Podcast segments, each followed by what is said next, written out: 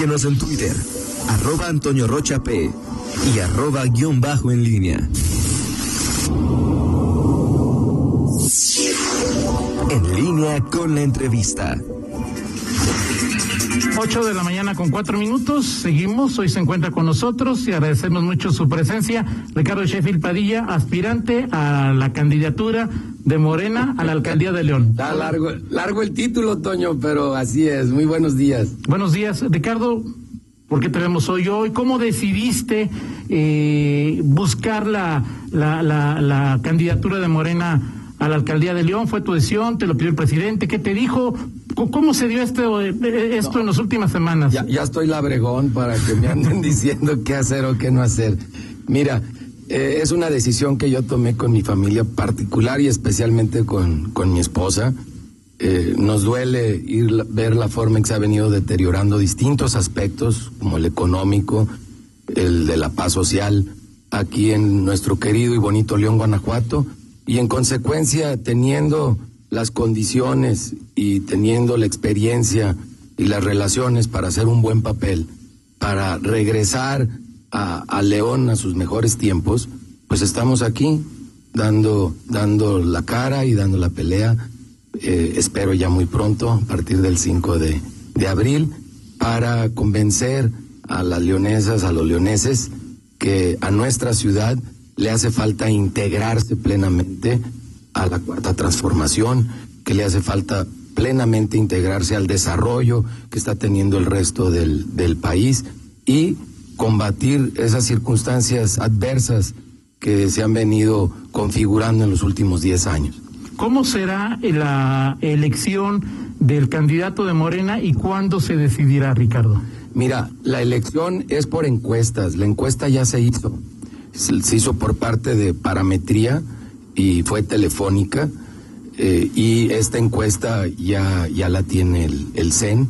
El día de mañana hay una reunión para eh, revisar en conjunto todos los, los que tienen deseo de participar eh, las distintas elecciones internas mediante esta metodología de, de, las encuestas. Entonces yo estoy seguro que para miércoles o jueves ya la definición es oficial y podremos estarnos registrando entre jueves y viernes. Ahora sí que tú lo viste hace tres años. En, en Morena nos, nos gusta mucho eh, que las cosas sean emocionantes y las dejamos exactamente para el último día. Ahora, eh, esta encuesta eh, en, en, la que, pues, entiendo por lo que me dices, tú estás seguro de que la vas a, de que la vas a ganar, es luego cómo vas a armar tu planilla, Ricardo. Porque tampoco, como dices tú, labregón no eres, pero pues aquí tienes que negociar o no, Ricardo.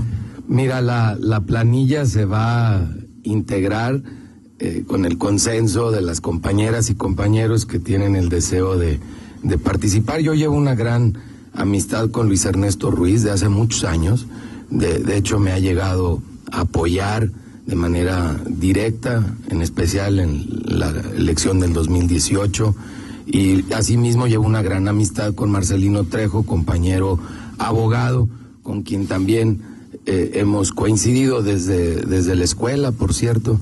Entonces, no será difícil platicar y llegar a acuerdos muy rápido, porque tendrá que ser muy rápido, para podernos registrar entre jueves y viernes ya la planilla completa. Pero esas pláticas no se han dado aún, uh -huh. eh, se dan a partir del, del día de mañana.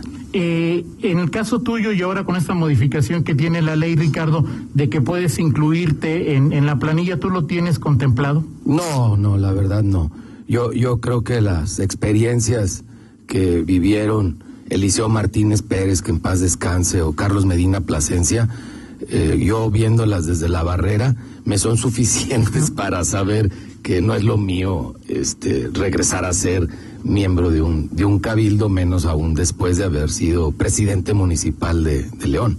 Ahora, dice, decías al principio de la charla, Ricardo, que León se integre a la cuarta transformación. ¿Cómo entender esto? Pues lo entiendes cuando hay una estrecha coordinación entre federación, estado y municipio y, me lo has de haber escuchado más de una vez, porque aquí contigo, digo no en este espacio, pero siendo presidente municipal de León, tú sabes que una vez al mes tenía una reunión de la mesa de seguridad, un modelo que copié, copié de Tijuana y de Ciudad Juárez, en donde me sentaba yo con todos los responsables de la seguridad de nivel federal, de nivel estatal y de nivel municipal.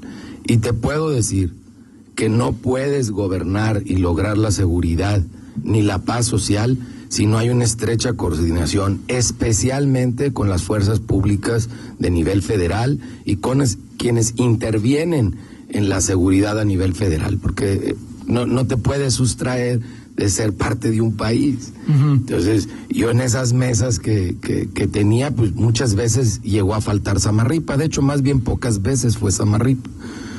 Y, y podíamos trabajar, pero si no iban los de nivel federal, se desarticulaba. ¿Y hoy no sucede? Hoy no hay esa comunicación, yo no la, yo no la veo, no hay una coordinación. Si, si, si hay, es un intento de ella porque no es nada, nada eficiente. Para coordinarte con el gobierno federal, tienes ya no que reunirte una vez al mes como, como lo llegué a hacer entonces, tiene, que ser diario, porque el presidente lo hace diario. Entonces, pues tienes que entrar en esa dinámica de, de trabajo, si no, no embonas. Ahora, Ricardo, volviendo un poco a la pregunta inicial de cómo decidiste, dices que platicaste con, con tu esposa, ¿no tenías más en mente el 24 que el 21, Ricardo? ¿Buscar la gubernatura? Yo tengo en mente el 21, el 24, el 27, el 2030. El 2030 está re bonito. ¿Para, como para qué te gustaría estar ahí? Pues de entrada, si te acuerdas toda la planeación que hicimos, eh, en la cual me llegaste a acompañar en, alguna etapa, era 2030. Sí, claro, claro. Era 2030, ¿no te acuerdas, Toño? claro, sí, pero no me acuerdo que. O sea, ¿en qué, estamos? No, no me acuerdo. Ah, bueno. Pues siempre estaré pensando, siempre estaré pensando hacia adelante porque mi vocación es la política. Mi vocación es la política, la, la, una vocación que descubrí muy pequeño, a muy joven edad esta muy temprana edad, y esta vocación la estaré llevando a cabo hasta el día que me muera. Yo tendré una participación política y partidista hasta el día que Dios me mande llamar. ¿En qué y cómo? Las circunstancias van cambiando, pero lo que sí sé es que es cada tres años no es un paso atrás es buscar ahora en el en el 2021 porque bueno digo pues Ricardo Sheffield siempre él sabe de tempestades que si te corrieron que si te castigaron que te peleaste con, con Antares que o sea es decir y que bueno no hubo más remedio que mandarte y no no no por favor. La neta la, neta les encantan las novelas deberían de escribir guiones para Televisa. Este lástima que ya se murió la generación de los Alonso. Este si no aquí hubiera tenido mucho material, mucho material para esas grandes novelas. Este, no, yo terminé bien mi trabajo y pues si el presidente lo reconoció públicamente más de una vez y llevo una gran amistad con el señor presidente, trabajo en equipo con él y espero seguir trabajando en, en equipo con él. Ojalá, y a Dios dirá, desde acá. Pero lo que me llama aquí, te lo señalo, de, de, de ser en 2011 una de las 10 mejores ciudades para vivir de América Latina, que evaluaba seguridad, conectividad y por instancias internacionales. Un lugar que jamás había ocupado ninguna otra ciudad de México más que San Pedro Garza García en una ocasión. Hoy día ya tiene rato que ninguna. Este, compitiendo con ciudades como Buenos Aires, como Bogotá. Pues e, ese lugar hace una década ahora es que somos uno de los 10 ciudades más inseguras del mundo, del mundo. O sea, rebasamos a Ciudad Juárez, rebasamos a Tijuana. Son circunstancias que me duelen como leonés. Entonces tú no puedes trabajar en la política desde nivel nacional y olvidarte de dónde vienes. No solo es porque te jala el terruño, te jala el ombligo, es porque tu trabajo político parte de un punto igual que una palanca parte de un punto para apoyarte. Y, ese punto de apoyo es y ha sido siempre León. Ahora yo, yo, no puedo abandonar a León y nunca he abandonado a León. Si no reconstruimos la dinámica de, de León en lo económico, en lo social, en paz, pues entonces Ricardo Sheffield poco puede aspirar el día de, de mañana porque, porque de ahí soy. ¿Dónde estaría la congruencia de decir, oye, estás buscando esto o aquello, si de donde eres tú sabes de los problemas que hay, puedes participar a resolverlos y no lo estás haciendo? Entonces, Ricardo Sheffield sí lo hace y lo va a hacer. Somos un equipo que amamos a León y que queremos trabajar por León con pasión, como lo hemos hecho siempre.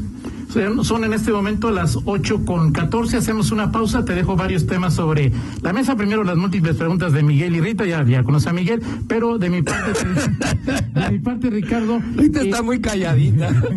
De mi parte es. Competir en el 21 pone en riesgo tus ganas de buscar la candidatura a gobernador en el 24 sería el tema uno. El tema dos, vas a llevar a Marcelino, a apoyar a Marcelino Trejo para que sea regidor o para que sea diputado local eh, pluri. Y tres, lo dijiste cuando eh, estabas en la parte final de la 63.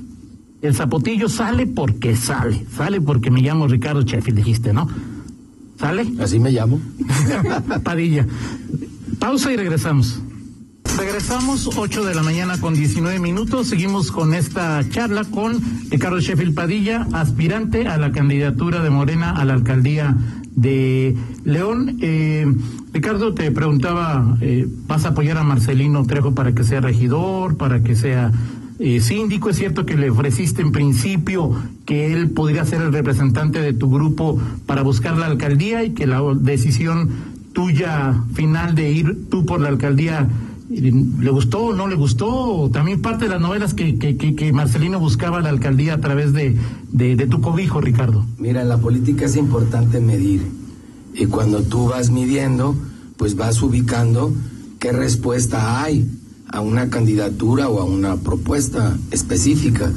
Y esa respuesta ya medida te ayuda para tomar decisiones. Y eso es lo que se ha venido, lo que se ha venido haciendo en ese sentido. Eh, por otro lado, eh, Marcelino es, es un gran abogado, gran abogado de veras, se lo reconozco, y, a mí me encantaría que si Dios diera licencia y gobernamos León otra vez, lo hiciera en equipo conmigo, quizá desde la Secretaría del, del Ayuntamiento, que es un perfil muy jurídico y muy importante dentro de la administración ojalá eso se pudiera lograr, pero es algo que hay que seguir platicando. Todavía ni siquiera nos hemos podido registrar. Pero en este caso, este Ricardo, eh, Marcelino tenía la, expectativa de ser candidato a la alcaldía, ya no eh, lo será. Eh, después se habló de, bueno, y él entiendo que tiene el deseo de ser diputado local. Si no es diputado local, este Marcelino Trejo podría eh, caer bueno, o quedar en la planilla eh, que tú integras, pero eso quedaría lejos de su de su expectativa. Y la otra, y que se ha tejido la versión de que este David Martínez, que ya es un hecho que está registrado como candidato plurinominal, y que habrías pactado con Malú Mitcher su apoyo, incluso ya con un tema del, el 24 y dejando fuera a Marcelino. ¿Es cierto o no es cierto? Yo, no hablaría de las aspiraciones de terceros. Que ellos vengan y platiquen de lo que sienten o de lo que piensan. ¿Yo por qué voy a hablar por ellos? Yo hablo por mí.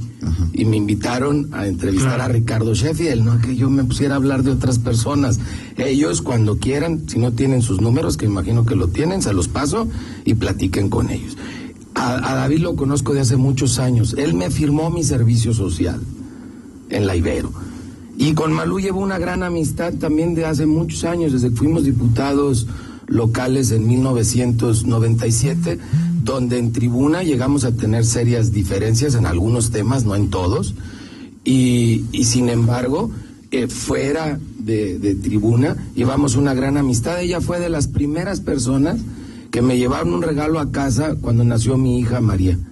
Y de hecho mi hija María todavía tiene ahí guardado lo que le, le, regaló de, recién nacida. Entonces, no, ni estás hablando de relaciones nuevas, ni estás hablando de amistades nuevas.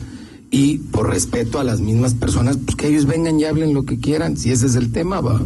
El, el asunto, Ricardo, eres, eres el líder creo y te pregunto, yo supongo, pero te pregunto, de un grupo de Morena que ha crecido en los últimos tres años. Hay una corriente chefilista en Morena que tiene que buscar posiciones o no, Ricardo? ¿O, eres tú solo con tu equipo de, de, costumbre, Ricardo? En Morena no aplica la dinámica del PAN, este, donde les gustaba mucho ponerle los apellidos a las, a las corrientes que foxistas, medinistas, etcétera. Aquí lo que estamos son compañeras y compañeros trabajando por lograr la cuarta transformación de México, de Guanajuato y de León. Y un servidor tuvo la oportunidad de ser el candidato a gobernador en el 2018 y aumentamos la votación de 3% a 26% y logramos consolidar a Morena como la segunda fuerza política. Pero yo debo y seré respetuoso de las costumbres, tradiciones internas de cada, de cada partido. No las critico no las critico ninguna, todas tienen su historia y su razón de, ser, las respeto y con ellas trabajo. Entonces, ¿qué soy en Morena? Soy un militante de Morena desde hace tres años que trabaja de la mano con compañeras y compañeros para lograr la cuarta transformación de México, de Guanajuato y ojalá también de León. Eso es lo que estamos haciendo y eso es lo que vamos a, a seguir haciendo. Los estilos y las formas, reitero, son diferentes, pero no es un tema de, de grupos con apellidos como bandera. Eso no existe. Por lo menos lo que yo aprecio, ¿no? Te preguntaba, ¿tu intención de buscar la alcaldía en el 21 es un escalón, es eh, poner relativamente, y utilizo relativamente en, en el sentido más etimológico, en duda la probabilidad de buscar la gobernatura de Guanajuato en el, en el 24, eh, Ricardo? Mira, lo único que te impide buscar un cargo público es la muerte. Porque es así, segurito, todos los estamos aquí sentados y los que nos escuchan, algún día nos llegará a visitar. Eso sí, así es. Y no sabemos. que han ganado en México? Es en la boleta. No, pues, ¿ganado? Sí. Ah, no, no, no. Han, han, participado en la boleta Cantinflas llegó a sacar boletos, varios votos, pero no ganó. No, no, no. No han ganado, Personas que desafortunadamente mueren y por, ya por el tiempo no, no se cambia la boleta y Pues no, no, no conozco ningún caso, pero creo que es la única circunstancia. Te lo he dicho una y otra vez, lo he comentado públicamente. Voy a participar en política hasta el día que me muera. Y lo único que creo que afecta de manera total es la muerte, la física. El zapotillo, La muerte política no existe. No, digo, así lo tenemos muy, muy Digo, porque a mi entierro han ido más de una vez. Hay legión. Eh, el Zapotillo. Eh, el Zapotillo es un proyecto importantísimo para la zona metropolitana de León, no solo para León, para toda la zona metropolitana de León y además para los altos de Jalisco y para la misma zona metropolitana de Guadalajara. Es un proyecto que debe de salir. Conozco bien cuál es la problemática y estoy seguro que teniendo la oportunidad de intervenir de manera directa, y te puedo asegurar que desde la Procuraduría Federal del Consumidor no puedes intervenir de manera directa, este lo podremos resolver. ¿Por qué no ha avanzado? ¿Por qué no ha avanzado como, como usted de cuando lo dejaste como diputado. Exacto. Eh, porque lo quisieron tomar como bandera política el gobernador de Jalisco y el de Guanajuato. Se empezaron a reunir y a verlo como una bandera política común. Sin embargo, cada uno se regresaba a su oficina y traían su propia agenda. Entonces, si tú vas a unirte para algo y lo, el objetivo es de mercadotecnia y mediático, pues no lo vas a resolver si te regresas y tu verdadera agenda, agenda de trabajo es distinta. Y la agenda de Alfaro y la agenda de Diego Sinoé Rodríguez Vallejo no ha sido coincidente. Ideológicamente, Ricardo. es diferente a juntarse en un lugar y decir, vamos juntos por el zapotillo. Ese es show. Ideológicamente, Ricardo, eh, las propuestas no las puedes decir, pero ideológicamente, las propuestas que harías como candidato de Morena serían diferentes a las propuestas que hiciste en el 2000, eh, eh, cuando fuiste candidato del PAN. No. O sea, tus propuestas siguen siendo las mismas. No, ¿O serán? Digo, yo te puedo hablar de programas que hubo como bandera ecológica. No es un programa que yo inventé. Es un programa que trajimos en equipo de Costa Rica y que en Costa Rica para entonces tenía cuatro décadas funcionando y sigue funcionando hasta el día de hoy, nada más que se llama bandera azul allá. Y, y bandera ecológica nace de alguna manera con esa experiencia costarricense y venía funcionando de una manera increíble. Sin embargo, lo terminaron de tajo con todo lo que se había invertido, sobre todo de talento humano y de entusiasmo de todas las escuelas públicas y privadas que participaron en él. Y eso es nada más por ponerte un ejemplo. ¿Cuál es el trasfondo que pueda cambiar en el programa de bandera ecológica? Ninguno. En el arbolímetro, ninguno. En las ciclovías, el cicloférico, ninguno. Más, ojalá pronto exista el cicloférico. En temas de seguridad. Eso es, eso es, no te estoy hablando más que de cosas que se hicieron en el 2009-2012. Y cuando me preguntas, ¿Ricardo Sheffield va a llevar una propuesta diferente? No, ninguna. También me tocó recibir una ciudad que empezaba, no llegó nunca a los niveles que tenemos ahorita, pero empezaba a dispararse. Por primera vez habían habido balaceras en la calle y, y, y, dos, dos o tres personas que lamentablemente fallecen en la vía pública. Mis tres años eso se acabó. Se acabó por completo y los números no, no dejan mentir. Claro. Por eso la, lo, lo, que le duele a, a León lo conocemos. ¿Cómo resolverlo también? Porque lo hemos hecho antes. Entonces la diferencia es hoy, digamos, que ofreces una mayor cercanía con el presidente, con el gobierno federal, aunque los programas seguirás utilizando o seguirías utilizando el mismo esquema de encontrarlos no, donde y, sean exitosos. Y ofrecemos mucho más experiencia. La, las canitas valen. Es importante la experiencia. O sea, no, no solo es el cotorreo ahorita que, que hizo la burla Miguel de que hace cuántas canas que, que no nos vemos. ¿no? No, es importante la experiencia. Claro que es importantísima la experiencia. En la vida y o en la política. En todo. En todo es importante la experiencia.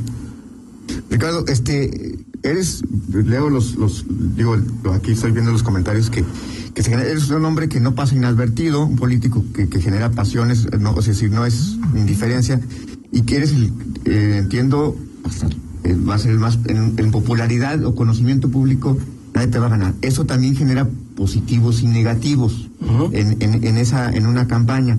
Ahora, eres el representante de eh, Morena, ¿Cómo, ¿Cómo crees o cómo vas a, doblegar esa percepción que hay de, de, que Morena es difícil que pueda ganar? León, que en, eh, en Morena no pudo ganar en, Guanajuato, eh, como lo ha hecho en otros estados en donde eran eh, inexpugnable incluso para, para un partido de, de, izquierda o distinto al PAN o al PRI, según sea el caso. Eh, ¿Cómo has medido eso y cómo lo vas a, lo piensas revertir? Eh, de que incluso que si aquí el, el, el López Obradorismo o la, la, popularidad de López Obrador es la menos, eh, eh, es el, donde menos se da en el país. ¿Cómo, cómo, cómo va? Yo, yo, no lo pienso revertir.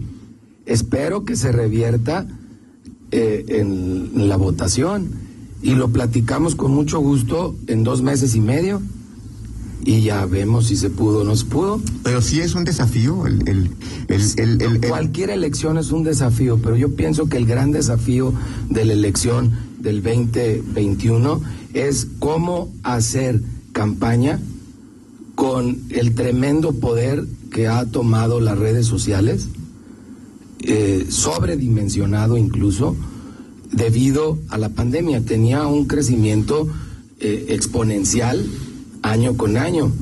Eh, a mí me tocó hacer campaña por las primeras, yo creo la primera campaña a nivel nacional que utilizó redes sociales fue la de un servidor en 2009. Y, y, me ha tocado vivir en carne propia ese crecimiento año con año. Sin embargo, el crecimiento de marzo del 2020 a marzo del 2021 es algo que nunca se había soñado y que trastoca, cambia, transforma el quehacer político y sobre todo el cómo hacer una, una campaña. Por las redes y por las fake news, por la industria de las Por- fake news. Por todo. Es, es antes y después de Donald Trump. Sí, claro, claro. Entonces, e- ese es el gran reto realmente. O sea, las redes ¿cómo, cómo vas a hacer campaña? va a ganar, Ricardo? No, lo determinamos nosotros cuando vamos a votar. Pero la- las redes son el canal de, de comunicación. ya no tanto Mira, lo- los movieron a ustedes, me invitan a un espacio que no existía. Yo no creo que el señor Torres haya invertido en todo esto po- porque no era necesario, más bien porque era indispensable, le tuvo que meter otra vez dinero al, al negocio. Claro. Entonces, eso nos habla del verdadero reto, ese es el verdadero reto. Hace unos minutos hablaban de, de la fake news y la propia Alejandra Gutiérrez hablaba de la guerra sucia, hablaba de ciertas historias que ya se escuelan en, y obviamente que le afectaban a ella. Entiendo también ahí, este, hace, vi un, video también editado sobre ci- algunas cosas que comentaste tú. ¿Qué van a ser las fake news? ¿Un, tema a, seguir? Sí, lamentablemente va- yo creo que va a ser algo que, va a estar ahí porque hay estado y le podemos agradecer a, a San Donald Trump el milagrito porque cuando un presidente de la nación más poderosa es tan irresponsable como para él mismo mentir a través del Twitter, pues ya le dices al mundo que todo se vale, ¿no? Pero no estamos, Ricardo, y lo platicaremos posteriormente, no estamos provocando que quien gane, sea quien fuere, llegue con un desgaste brutal. Pe- Pero lo están provocando quién? Pues e- ese es el- esa es la gran pregunta. Rusia, Porque- No, yo- bueno, a lo mejor en Estados Unidos sí intervino en cierto momento Rusia, pero no creo que se meta Rusia a, a las elecciones de León. ¿va? Sería, sería demasiada soberbia creer que hasta eso llegamos. Perfecto. Oye, ya para terminar, no te- para que no sea propuesta, como leonés, ¿qué harías con el estadio? Mira, el, el tema del, del estadio es un tema muy lamentable, cuyo origen eh, del problema data de la administración de Vicente Guerrero Reynoso, que en paz descanse.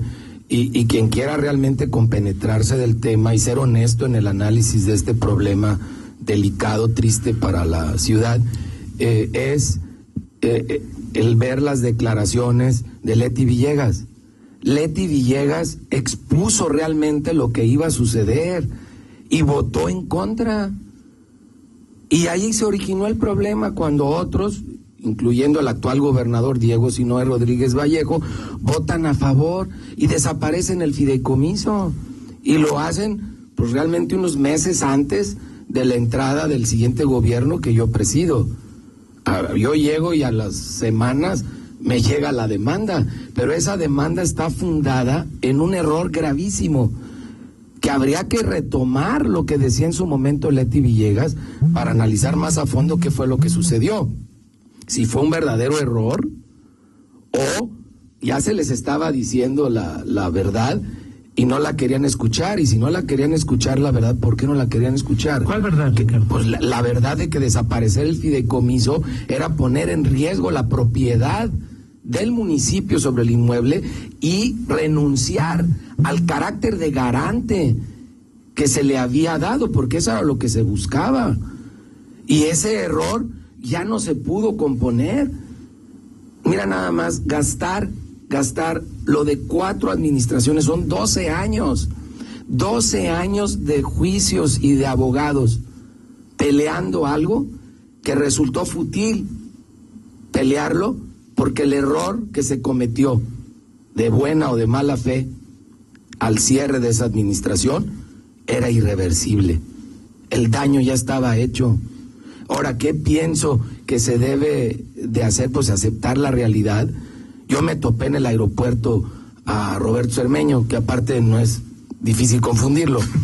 este y, y le- y me abordó él a mí a saludarme y le dije, oye, eh, no seas malo, no saques al equipo. Dijo, no, no, ¿cómo crees? Es que los, no, ¿cómo crees? Este, lo vamos a dejar jugar ahí dos años, por lo menos dos años vamos a dejar. Si no le vamos a cobrar nada, no le vamos a cobrar nada. Ah, pues qué bueno, ojalá lo hagas, va. Este, díselo a Jesús Martínez porque anda bien nervioso. Ya, ya dile que lo vas a dejar jugar dos años. Eh, pero ese, eso es lo que yo creo que se debe de buscar. Se debe de buscar la, la opción para que el equipo siga jugando allí. Se debe de buscar una manera con los aficionados al equipo de cómo ir preparando una, una sede nueva, porque esa ya se perdió. Esa ya se perdió y se perdió, y lo, ojalá Leti Villegas retome sus argumentos, pero además están en el internet. Claro. Los puedes volver a escuchar, Toño. De acuerdo. Pues muchas gracias, Ricardo Sheffield. Ya eh, esperamos a partir del 5 tener varias charlas contigo. Si es que logramos que si te invito, que si me invitas, que carta el que no sé qué. A ver si no nos vuelven a demandar, Toño, porque nos, nos demandaron a Toño y a mí y a la estación porque vine a hacer una entrevista. Así es. El PAN. Sí, fue, sí, sí, fue el PAN y fue, era- PAN, eras de. Profeco. Sí. Fue la última vez que estuvo con nosotros. Y no hablamos de nada no, no. del otro mundo. No, no, pues no. Pues no, pero bueno, ¿qué quieres que Ya te ves. Gracias, como siempre, Ricardo, un gusto platicar contigo. No, gracias a ti, gracias a todos, muy Va- amables. Vamos a una pausa y regresamos. Contáctanos en línea promomedios